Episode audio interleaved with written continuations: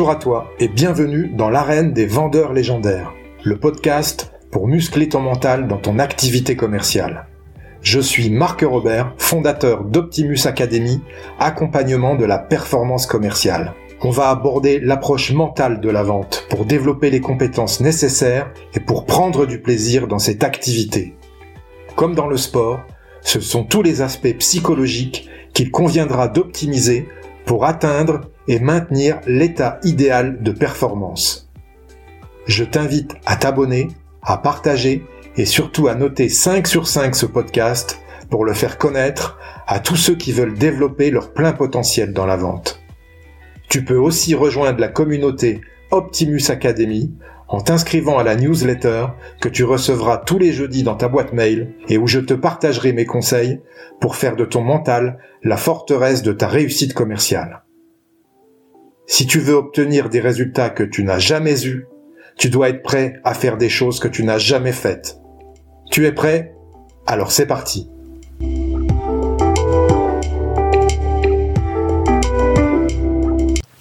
Aujourd'hui, pour le 52e épisode du podcast, je reçois Hugo Travail, directeur commercial de OneFlow. Bonjour Hugo. Bonjour Marc, enchanté. Enchanté. Est-ce que tu peux te présenter, s'il te plaît, pour nos auditeurs?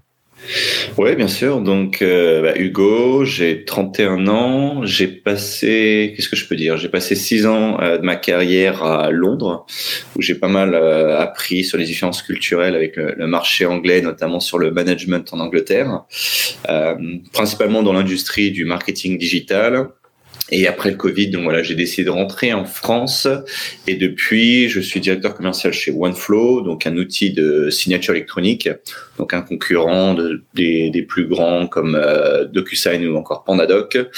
Et là, donc j'ai la responsabilité de lancer le marché français donc depuis le mois de novembre euh, pour une entreprise qui est à l'origine suédoise. Donc aussi avec un style de management qui est assez assez différent de ce qu'on peut connaître en, en France. Donc euh, et donc dans un rôle assez classique de directeur commercial, donc de recruter les équipes, les former, les faire monter en compétences et la responsabilité de, de tout le, le chiffre d'affaires. Voilà. En, en une minute. D'accord. Et euh, OneFlow, vous êtes présent sur la France depuis combien de temps maintenant? Ça fait depuis le mois de septembre sur la France. Ah oui, c'est récent. Tout récent, oui, effectivement. D'accord. Et quelle est la différence par rapport à DocuSign, YouSign et, et euh, les autres solutions?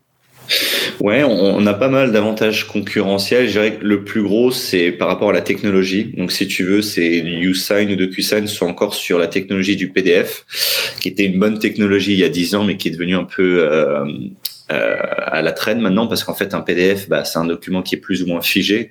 Donc quand tu l'envoies bah, tu peux plus y faire des modifications. Tu es obligé de le télécharger par email le transformer etc nous en fait on se veut être un outil qui aide à la réduction du cycle de vente donc raccourcir le, le cycle de vente. Et donc en fait, ton devis va naturellement se transformer en contrat parce qu'avec ta contrepartie, tu vas directement collaborer sur un même document. Donc en fait, ça raccourcit en fait un cycle de vente versus un, un PDF un peu plus traditionnel. D'accord. Mais c'est le même principe, euh, validation avec euh, code SMS reçu? Oui, oui, oui, effectivement, on a aussi la, la vérification SMS, euh, c'est nécessaire, oui, tout à fait. Ok. Euh, au niveau tarif, vous êtes positionné comment? Là aussi, on est, assez différent de, ce que peut faire un DocuSign. Un DocuSign va te faire payer à l'utilisation. Donc, euh, c'est un petit peu voilà, comme si tu avais une carte, euh, comme si tu achetais des tickets de métro en fait à chaque à chaque utilisation. Et donc, si effectivement tu utilises beaucoup de, de contrats ou que tu fais signer beaucoup de documents, ça peut vite se chiffrer. Euh, nous, on a pris un autre positionnement où est-ce qu'on est par un prix fixe par utilisateur et par mois. Et à l'inverse, tu as un nombre d'envois qui est limité. Donc, dans, dans beaucoup de cas, au final, on se rend compte qu'on est bien moins cher parce que bah, justement, on va pas faire payer à la consommation, mais vraiment à l'usage euh, indéfini. D'accord. Et tu gères une, une équipe de sales en, en, à l'heure actuelle? Yes, donc pour le moment, il y a une équipe de account exécutive, de SDR et étroite collaboration avec le marketing et partie euh, partenariat. D'accord, ok. Euh, c'est vous qui démarchez directement les clients ou, vous, euh, ou ils viennent à vous? Ah, ça, c'est le, le, grand débat. on, on, fait beaucoup de, de call calling. Si tu veux, OneFlow, historiquement, s'est construit via de l'appel euh, à froid sortant. Et c'est quelque chose qui se fait beaucoup dans les pays scandinaves. Apparemment, il y a une assez grosse différence culturelle par rapport au marché français. Donc, on, par défaut, on en, on en fait. Euh, ce que j'essaye de pousser un peu plus, c'est d'en faire sur des comptes qui sont bien ciblés, euh, qui ont bien été définis au préalable et qu'en fait la plupart des actions se passent plutôt côté marketing pour que les prospects viennent euh, viennent directement à, à nous. C'est un peu le, le sujet sur lequel je me bats d'ailleurs en, en, ce moment. Ok. Et c'est quoi votre cible, euh, votre persona euh, euh, idéal? Alors, c'est un outil qui peut fonctionner donc dans tous les départements, juridiques, ressources humaines ou commerciales, mais on va quand même cibler plutôt un directeur commercial euh, et typiquement, ce que fait un peu notre bon, bon SCP, un client idéal pour OneFlow, c'est une boîte entre 50 à 200 employés euh, et naturellement bah, qui a soit beaucoup de personnes qui ont besoin de faire signer des documents ou qui envoient beaucoup de contrats parce que bah, quand tu utilises un outil comme le nôtre, on va vraiment t'aider à bah, économiser des heures de, de, productivité dans la semaine, on va automatiser tous tes process et donc bah, ça va te faire gagner un, un temps monstrueux. Euh, Surtout que c'est des tâches, bah voilà, envoyer un contrat, ça n'a pas de valeur ajoutée. C'est des tâches qui sont assez manuelles, assez répétitives, et on essaie d'éliminer toutes ces frictions. Ok. Euh, tu disais que tu avais démarré ton activité euh, commerciale dans le marketing digital à Londres. Tout à fait, oui. Euh, justement, ma, ma, première question, c'est comment tu en es arrivé à ce métier commercial?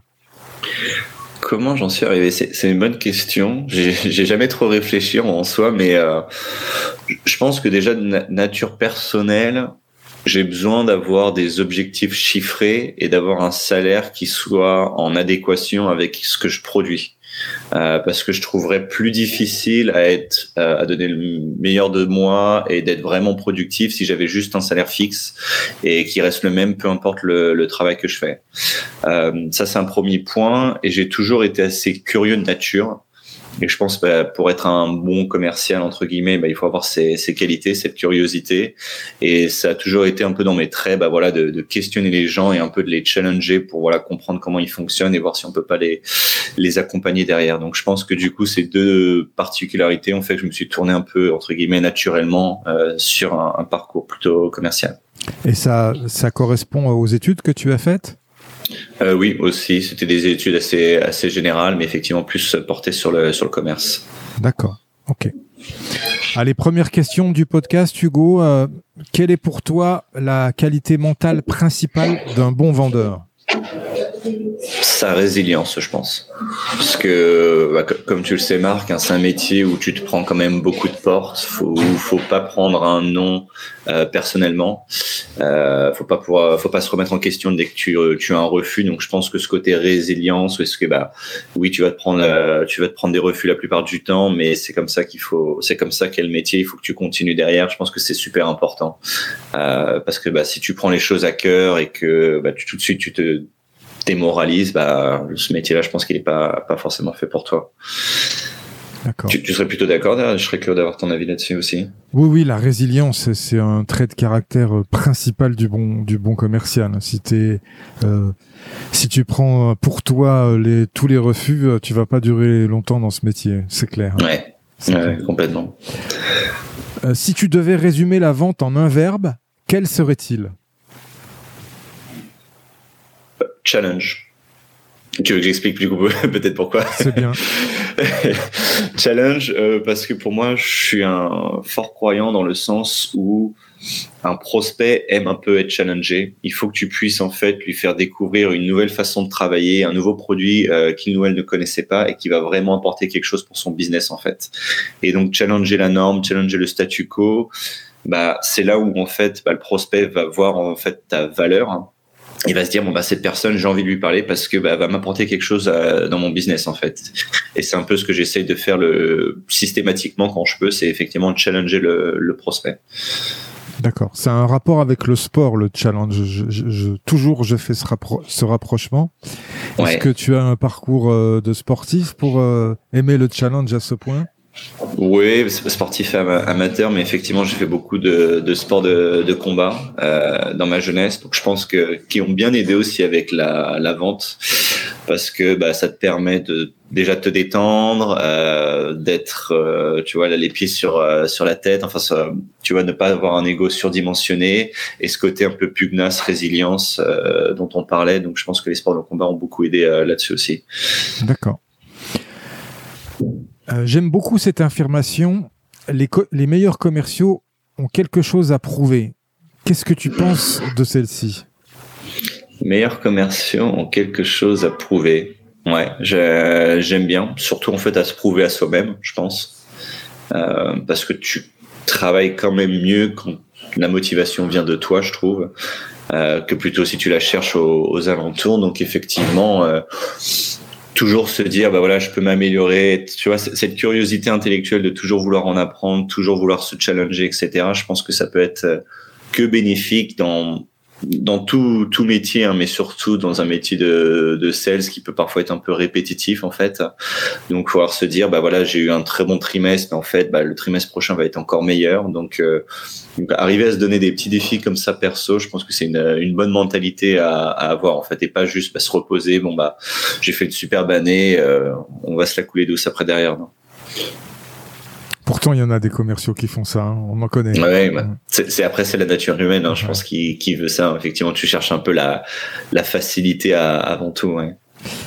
Euh, quelle est ta vision du métier commercial en 2023 et dans les années euh, futures? Ouais, euh, je pense qu'elle sera de plus en plus orienté vers la personnalisation.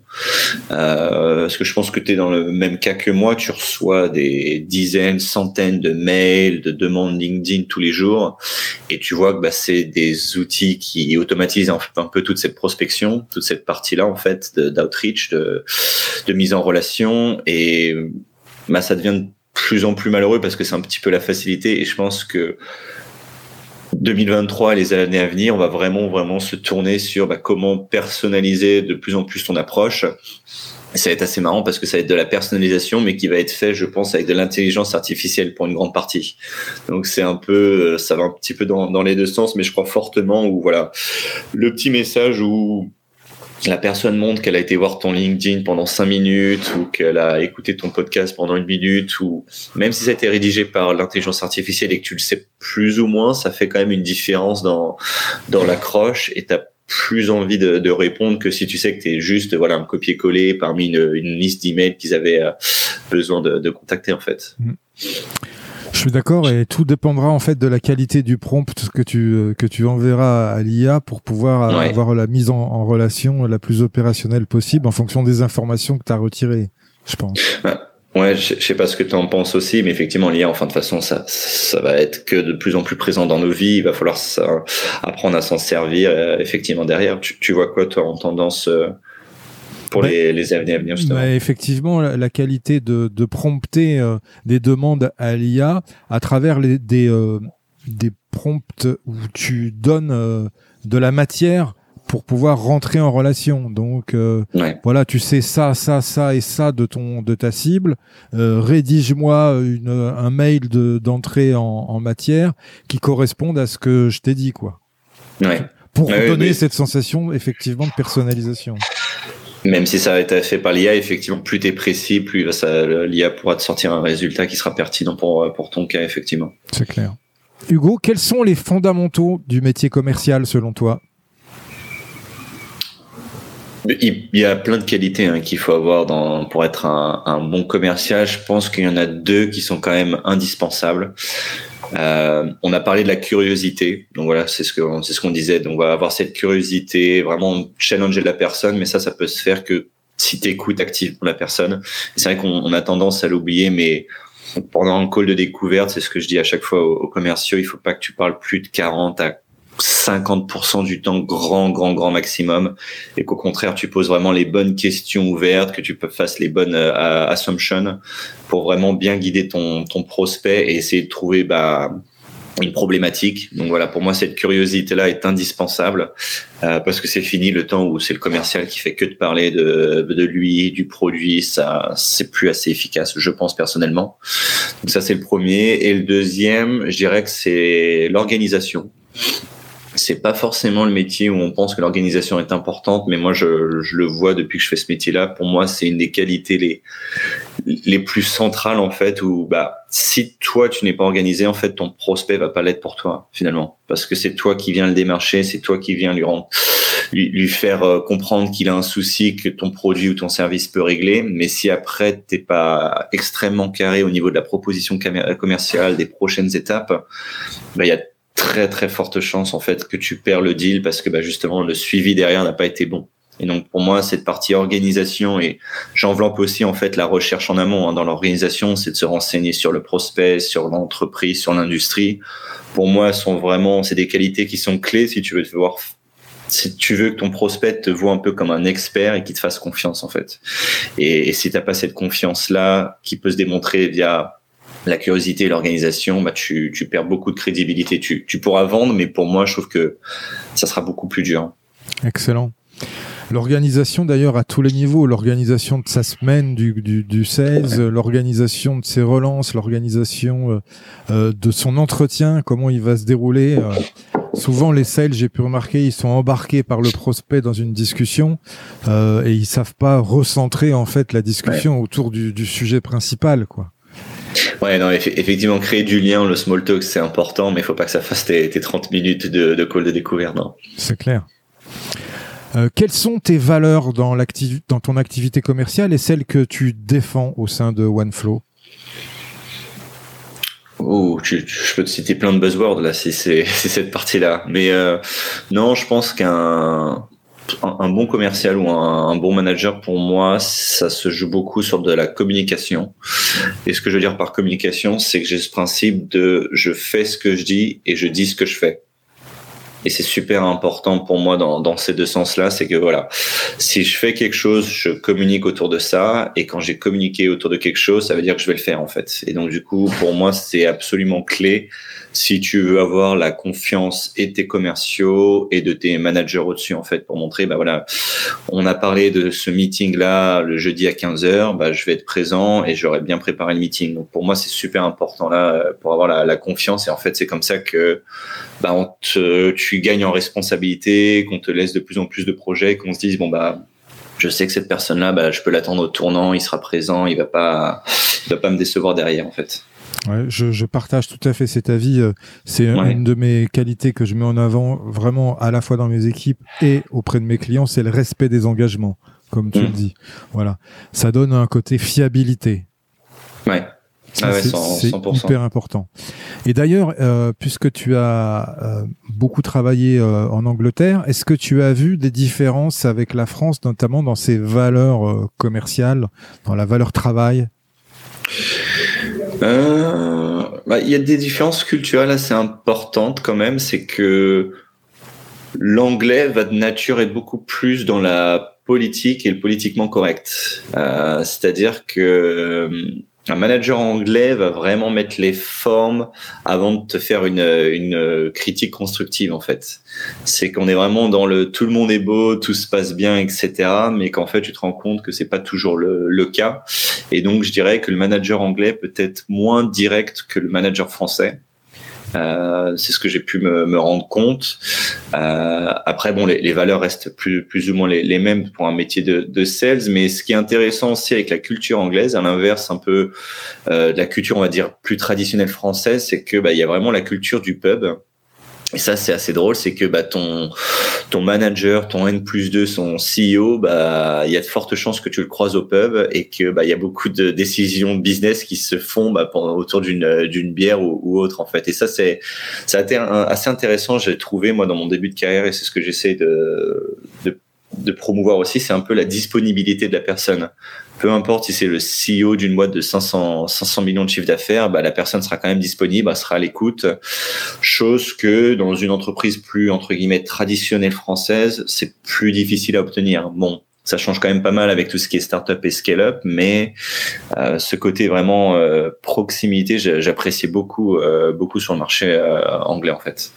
Ce qui est différent après, selon ce que j'ai entendu dire, du marché suédois où c'est plus rentre dedans, non, au niveau management? c'est exactement ça.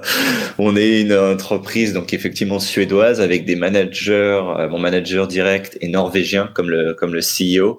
Et là ils sont très très cash. et donc bah tu sais exactement ce qu'ils vont penser de, de, toi. Ce que je préfère personnellement, hein, c'est juste que bon bah il faut pas se brusquer au, au, premier abord, mais ils vont être très très très directs dans les feedbacks.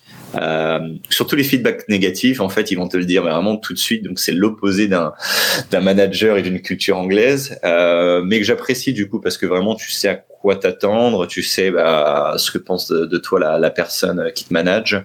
Euh, donc il y a pas de il y a pas de politique, il y a pas de jeu de fumée derrière. Ouais, c'est c'est euh, transparent, c'est sain. Ouais, ouais, ouais, tout à fait. Ouais. ouais tout à fait. bah, c'est exactement ça. Ouais. Après, c'est difficile au début, hein, parce que c'est tellement cash que ça peut ça peut faire peur. Ça, ça, peut brusquer. Le, le, premier entretien que j'avais avec mon mon CEO, euh, c'était censé être. Alors, c'était pas un entretien. J'étais déjà en, en, poste dans la boîte, mais j'étais voilà censé plus avoir un, un café assez informel.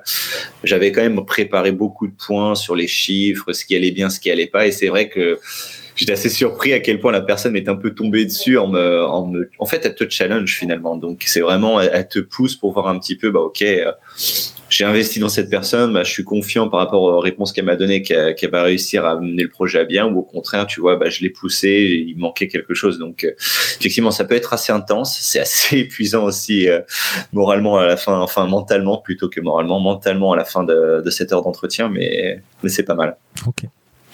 Quelle est l'opportunité que tu as su saisir, Hugo, dans ton parcours commercial et qui a changé ta vie?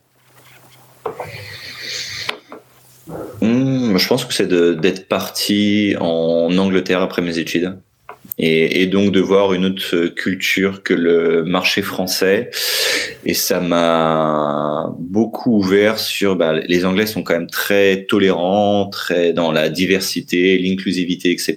Et donc acceptent un petit peu tout le monde, un peu McDonald's, comme comme Azure, comme comme on dit, et, euh, et cette tolérance, tu vois, peu importe un peu ton background, peu importe les études que tu as faites, euh, ils sont quand même assez assez tolérants là-dessus. J'ai vraiment bien apprécié en fait. C'est vraiment le côté c'est à double tranchant aussi quand même, hein, parce que c'est un peu le, le, capitalisme poussé à l'extrême, euh, surtout le côté libéral, mais c'est un peu le côté en fait, bah, on t'accepte, viens faire tes preuves.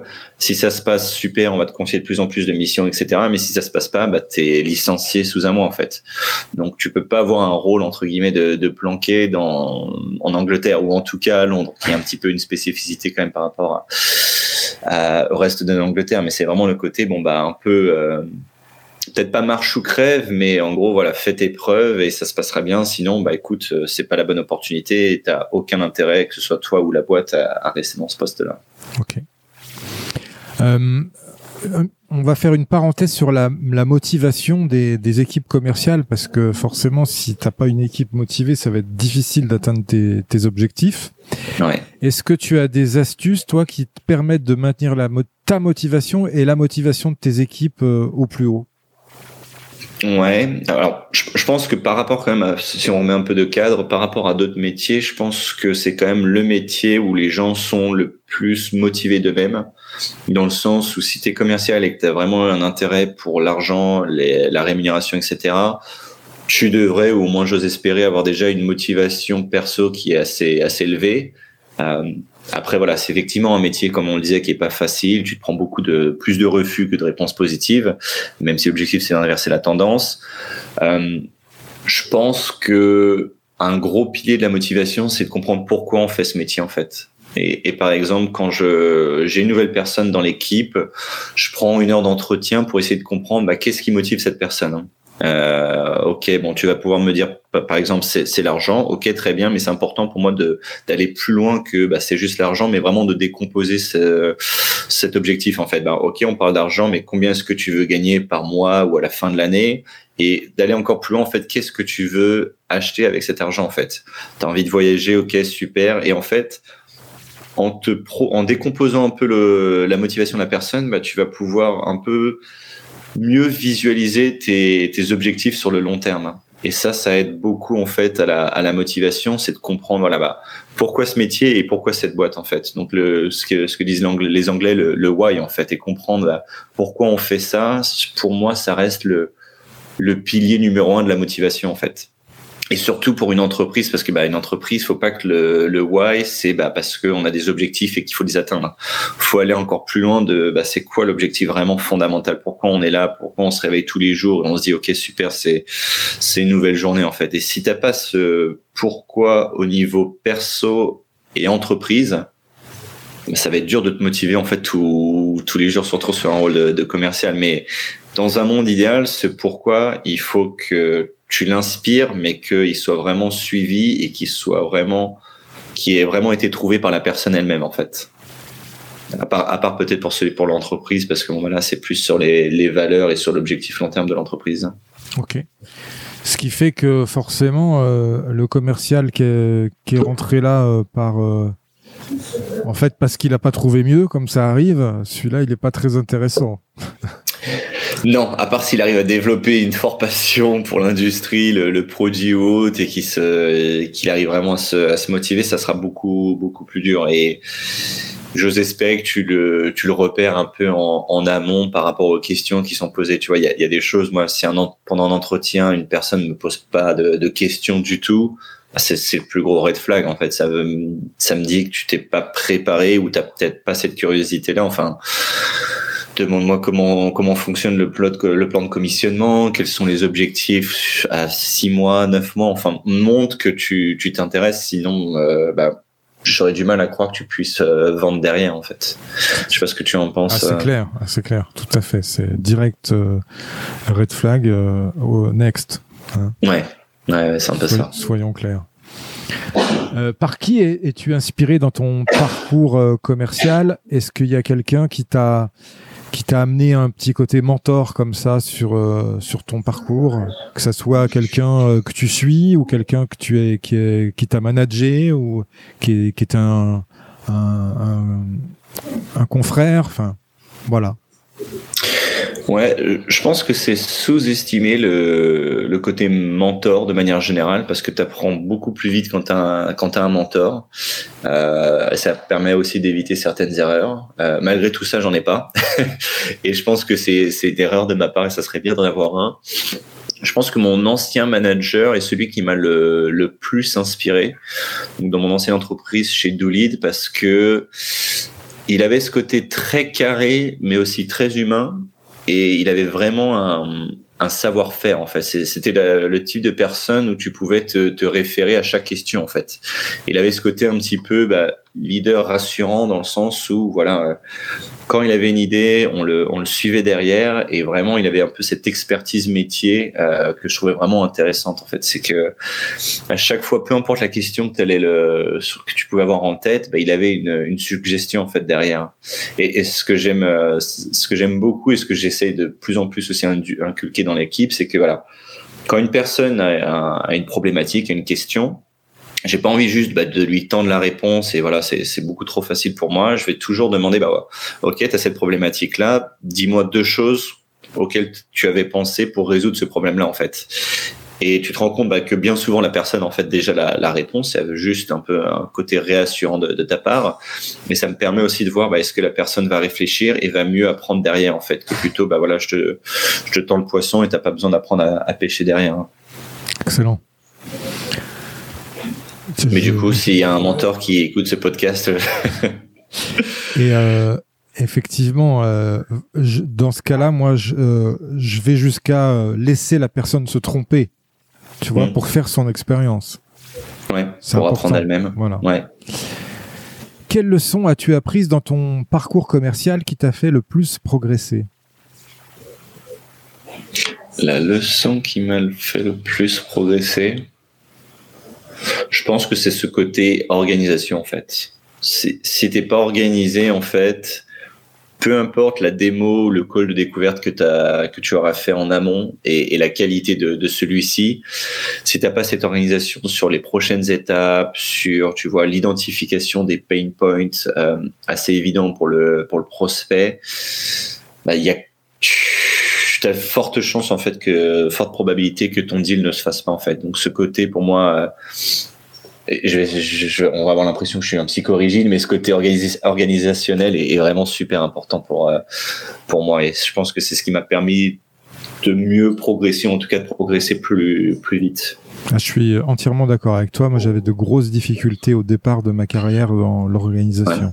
Et euh, c'est l'expérience qui m'a appris à m'organiser. Et maintenant, je suis vraiment, euh, comme tu le disais, presque psychorigide, mais c'est ce qui fonctionne. Par exemple, si tu mets trop de temps à faire un, un, retour sur l'entretien que tu as eu, même si le contact a été excellent, bah, tout ça, ça se perd parce qu'il n'y a pas le, la petite piqûre de rappel. T'es plus top of the mind après, tu vois. tu le perds, ça. Tout à fait. Ouais, c'est un excellent point. Ça, je conseille fortement si tu as eu un, très bon entretien et que c'est l'entreprise et le manager avec lequel tu veux travailler, bah, faire un email personnalisé en fait qui bah, remontre ta motivation et tous les points en fait euh, que vous avez discuté dans l'entretien. Ça c'est un excellent point pour moi. Ce, follow-up là est, indispensable justement pour faire la, petite différence en fait et rester effectivement en, tête d'esprit. Ouais. Mm. Quel est le meilleur conseil qu'on t'ait donné dans ta carrière? Euh, Je pense que c'est un conseil par rapport aux entretiens. Euh, et je pense que c'est d'écouter son instinct.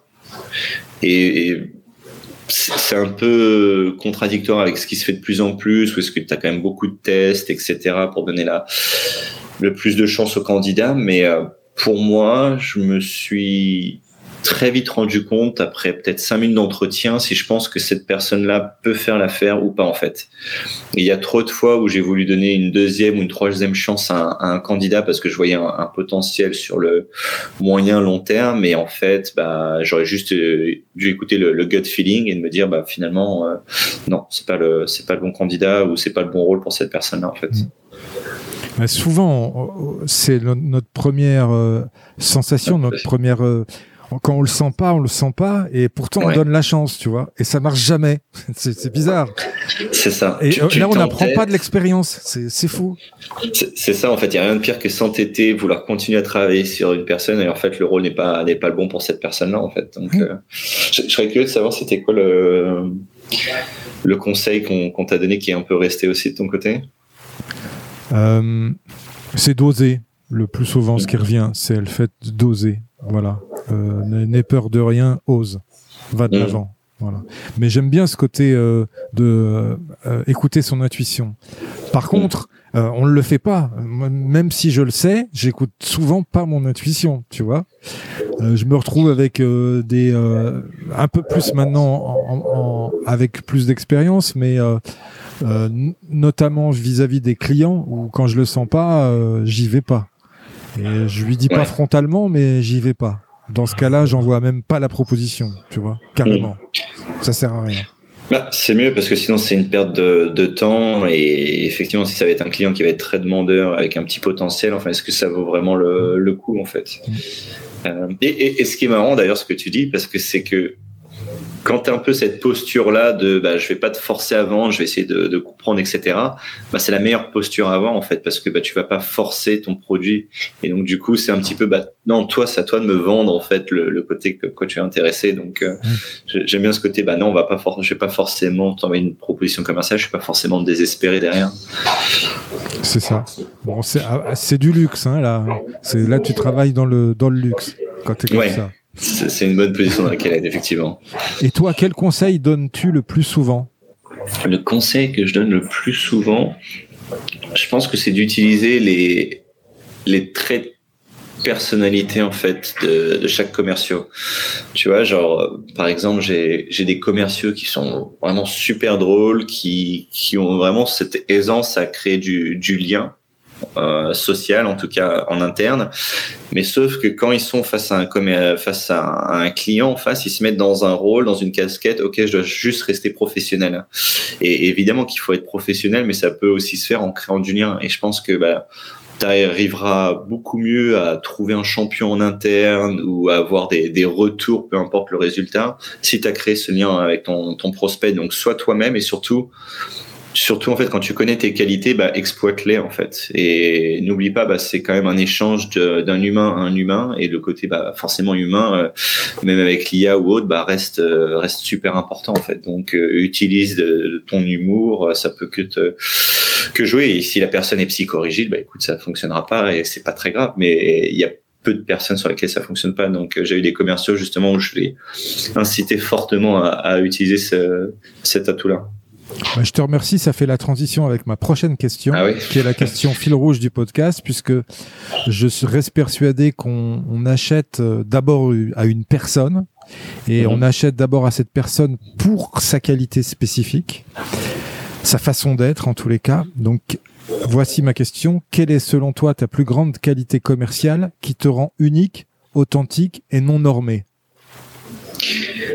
unique, je sais pas, ça serait un peu prétentieux de, ma part, mais le, côté où, bah, c'est ce qu'on disait en fait, je vais pas forcer une vente en fait, et je vais être très transparent là-dessus. C'est si mon produit ne convient pas ou si tu es déjà mieux équipé, bah, je vais pas être désespéré parce que je suis pas dans mes targets à vouloir vraiment te, te forcer la, vente quoi qu'il arrive. C'est au contraire de dire bah non en fait vous êtes très bien comme vous êtes, vous n'avez pas du tout besoin de nous et, et bah, c'est mieux d'en rester là. Donc je pense que ce côté euh, transparence fait pas assez en vente et pourtant c'est super important en fait pour moi de de pouvoir dire non à un prospect de, de pouvoir vraiment être transparent à 100% parce que bah, c'est là que la confiance euh, se gagne et je pense que c'est c'est absolument clé en fait. C'est vrai que c'est un peu contradictoire parce que quand tu sais que bah tu gagnes un, incentive par rapport à cette vente que ça joue sur ton budget ou autre mais j'ai vu à plusieurs reprises où j'ai dit euh, j'ai dit non à des prospects et en fait eux m'ont référé à d'autres prospects dans leur réseau en fait. Parce qu'ils se sont dit bah voilà cette personne là va pas me forcer à me vendre ça va être la vente va se faire que si en fait s'ils en trouvent un, un, bénéfice. Et donc du coup bah ça m'a servi en fait après coup finalement. Euh, donc voilà. Ok. Très bien euh, on va parler gestion des émotions dans la vente. Est-ce que tu as des stratégies à nous partager pour euh, appréhender cette gestion des émotions, puisqu'on sait très bien qu'on achète avec nos émotions pour le justifier après avec la raison? Effectivement. Alors, pour moi, les émotions se gèrent via la méditation. Euh, ça fait quand même pas mal d'années maintenant que je médite et ça me permet d'être euh, ou en tout cas de rester le plus calme possible pendant des situations assez stressantes parce qu'on sait que c'est un métier ben voilà t'as des objectifs chiffrés si tu les fais pas bah c'est pas foufou. Et donc bah c'est un métier qui peut être très stressant et donc pouvoir en fait décompresser derrière c'est super important parce que si tu veux performer que ce soit dans le sport ou, dans le travail, tu vas jamais performer au mieux de ta, de ta forme si tu es stressé en fait. Et donc ce côté bah, méditation au quotidien, bah, ça t'aide en fait à, avoir l'esprit clair et en fait à relativiser derrière. Et c'est ce que je, je m'efforce à, faire. D'accord. Ah bah, je, je, suis aussi un adepte de la méditation. Ah oui ça m'a énormément aidé aussi dans, au niveau de la gestion des émotions, tout à fait. C'est ça, parce que sinon t'es trop pris dans, dans, tes émotions et c'est un cercle vicieux en fait derrière. Donc, euh, t'es, moins sujet au up and down, euh, comme euh, voilà. Ouais, c'est exact. C'est un des nombreux bénéfices effectivement de la méditation. Quel conseil donnerais-tu à ton ancien toi, jeune commercial? Plus organisé, parce que je pense que comme toi, j'étais pas pas du tout organisé. Je pouvais faire un call de découverte et prendre aucune note en me disant bah c'est bon j'ai une mémoire d'éléphant tout va rester c'est pas du tout le cas. Donc vraiment c'est très rapidement d'avoir cette euh, ce skills là est-ce que tu as un mantra une punchline particulière qui tourne en boucle et que tu, tu transmets à tes équipes? Non j'ai pas j'ai pas ça. Je devrais peut-être mais j'en ai pas j'en ai pas en tête en tout cas D'accord, il n'y a pas de, slogan, de choses comme ça particulier? Non, non, après, je leur ai très vite dit, tu vois, quand, j'ai rejoint OneFlow, j'ai fait un, plan de 90 jours et je l'ai présenté bah, au, top management, mais aussi aux, équipes pour voilà, leur dire un petit peu euh, comment j'allais opérer. Et ce qui est un peu la, ligne conductrice, c'était la communication, en fait. Et je veux avoir une communication transparente sur, bah voilà, dites-moi ce qui fonctionne et ce qui fonctionne pas. Il faut que je sois au courant. Et si on a cette communication-là, il n'y a que comme ça qu'on va pouvoir avancer ensemble. Donc, euh, c'était assez important. Et sur le côté, bah, faites-moi confiance et laissez-moi du temps, en fait. C'était ça un petit peu les, les deux lignes conductrices de, de ce meeting-là à l'époque. Ok. On va finir euh, cet entretien sur les croyances parce que je pense qu'un commercial peut être aidé euh, par ses croyances quand il a des croyances ressources opérationnelles. Il peut être Mhm. limité aussi par certaines croyances. Qu'est-ce que tu as pu observer, toi, en niveau euh, croyances limitantes les plus euh, euh, récurrentes des commerciaux et les meilleures croyances ressources? Je- Je pense que la plus limitante, c'est le manque de confi- confiance en soi, en fait. Parce que ce manque de confiance en soi bah, va créer un esprit où tu vas voir que le côté négatif systématiquement. Et en fait, bah, ça va se retranscrire en fait comment tu discutes à un prospect. Et donc tu vas forcément voir la, mauvaise euh, la, mau- la mauvaise chose en fait. Et donc pour moi ça c'est super important. C'est bah, d'a- d'avoir cette confiance en soi. Et c'est facile à dire hein, parce que ça se travaille pas en, en un claquement de, de doigts. Mais ça se re- ça se ressent côté prospect en fait et, c'est ce côté en fait les- gens ont envie de parler avec quelqu'un de positif en fait. Et si à chaque interaction que tu as, que ce soit en interne ou en externe, bah tu te plains, tu vas pas trouver de solution, tu as besoin de te faire entendre et tu te mets un peu dans ce- cette casquette de victime, bah, ça va vraiment pas t'aider en fait. Euh, et c'est un défaut, mais qui est très très dur à surmonter si t'as pas cet état d'esprit, parce que je, je pense que même euh, ça s'acquiert dès le plus jeune âge en fait, avec ta, ta famille, ton entourage, tes amis, tes parents, et donc bah, si tu l'as pas très tôt, tu peux l'obtenir, mais ça va être de plus en plus dur en fait. Très très bon. Et, et- ouais, c'était euh, Ah plutôt ouais, aligné. tout, tout à fait, tout à fait aligné. Et, euh, et d'ailleurs, c'est tellement fluctuant la confiance en, en- en soi. Tu peux l'avoir à un moment, puis ça, ça peut descendre. Et je Mm. trouve que ce qui maintient la confiance en soi sur le long terme, c'est l'optimisme. Ouais. Tu vois, être quelqu'un 100%. d'optimiste. Ouais, 100% toujours se dire en fait, bah, peu importe la situation, on va trouver quelque chose. Enfin, on va trouver une autre solution en fait. Tu Voilà. vois, c'est peu- importe. Et, et ça va vraiment de loin. Hein, c'est bon, bah si ce rôle est pas là, est pas fait pour moi, bah c'est pas grave, je vais retrouver quelque chose d'autre derrière. En fait, toujours se, se dire qu'il y aura quelque chose de, de positif à, à la fin en fait. Exactement. Ou là, ça n'a pas marché, bah, c'est pas grave. La prochaine fois, j'ess- j'essaierai autre chose. C'est exactement ça. Tire-en les, bonnes leçons, mais va pas rester sur toi sur ce côté. Bah, j'ai pas fait l'affaire, j'ai pas été bon, etc. Non, juste apprends, apprends ce qu'il y a, ce qu'il y a à apprendre, et, utilise-la après derrière pour pour une autre expérience en fait. Top. Bah, écoute, on arrive à la fin de cet entretien. Hugo, je te remercie beaucoup pour ce, temps et ces, tous ces tips que tu nous as partagés. C'était top. Mais c'est pas tout à fait fini. En hommage au sport et aux émissions sportives, j'aime finir par cinq questions euh, rapides, rafales un peu. L'objectif, c'est de répondre euh, du tac au tac. Est-ce que tu es prêt? Allez, c'est parti. Il y a un buzzer, il y a quelque chose ou? Non, il n'y a pas de buzzer. Une citation qui t'inspire et qui peut inspirer les futurs vendeurs légendaires. j'en ai pas qui viennent en tête là. Question suivante. non, j'ai pas de citation en tête T'as pas de citation en tête? Ok. du tout. Un livre ou un média à suivre pour devenir un vendeur légendaire. Euh, le livre de Challenger. Moi, je pense que j'ai pas mal utilisé ce, mot-clé et effectivement, ce, livre-là m'a pas mal aidé parce qu'ils prennent beaucoup de data euh, et ils font un peu différents profils de commerciaux et on voit, ils analysent ceux qui performent le plus et généralement, c'est celui qui challenge un peu la norme, le statu quo. En fait. Euh, qui a écrit ce bouquin? C'est une bonne question. je sais pas. Je sais qu'il s'appelle The Challenger Sales. The Challenger euh, Sales. Ok, Ouais, deux Américains, il me, il me semble, si je te dis pas de bêtises. d'accord. Un conseil pour rester au top de sa légende commerciale? Se donner des défis. Euh, la, la motivation perso est quand même super importante et vraiment se dire bah voilà je vais me lancer des défis moi-même. Euh, parce que c'est bien d'obtenir la, di- la, la motivation d'autres personnes mais il faut que ça reste inné en toi en fait. Et c'est là que je pense que tu produis le mieux. Donc euh, constamment constamment se donner des défis. Une question à poser à son client et qui gagne à tous les coups. qui gagne à tous les coups peut-être pas non plus mais en fait pourquoi on se parle aujourd'hui? Tu vois voilà je vous ai démarché ou, autre euh, vous avez accepté un rendez-vous de 30 minutes ou une heure mais en fait pourquoi? Et, vraiment une question ouverte en écoutant activement pourquoi on échange bah, c'est là qu'on va pouvoir un peu identifier des premiers problème. Et après, bah, c'est le côté où on va piler l'oignon, en fait. On va continuer à questionner par rapport à ce problème-là. Ok. Une croyance limitante que tu as su briser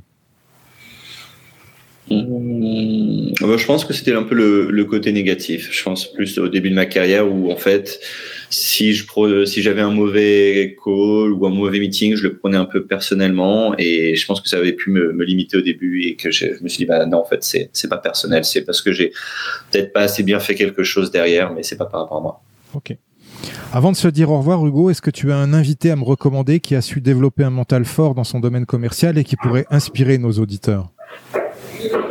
Euh, oui, je peux te donner ça peut-être à... Tu, tu, le veux là ou plutôt après le, le point? Comme tu veux. Non, bah, je pourrais te partager le, mon ancien manager justement que j'avais j'avais bien aimé euh, ce que je te disais euh, tout à l'heure, donc euh, ça pourrait être intéressant, ouais. Ok. Et enfin, où on peut te retrouver si on veut prendre contact avec toi? Euh, bah, directement sur euh, LinkedIn, donc euh, Hugo Travailler de l'entreprise OneFlow. Tu peux me, me contacter directement là-dessus. Ok. Je te remercie Hugo pour cet échange. Bonne journée à toi, à, toi, à bientôt. À bientôt, au revoir. Merci à toi, cher auditeur, d'avoir suivi l'épisode jusqu'au bout. J'espère qu'il t'a plu, que tu as appris des choses et surtout que tu vas pouvoir les implémenter dans ton activité pour améliorer tes résultats. Pense bien à noter 5 sur 5 ce podcast sur ta plateforme d'écoute et à le partager.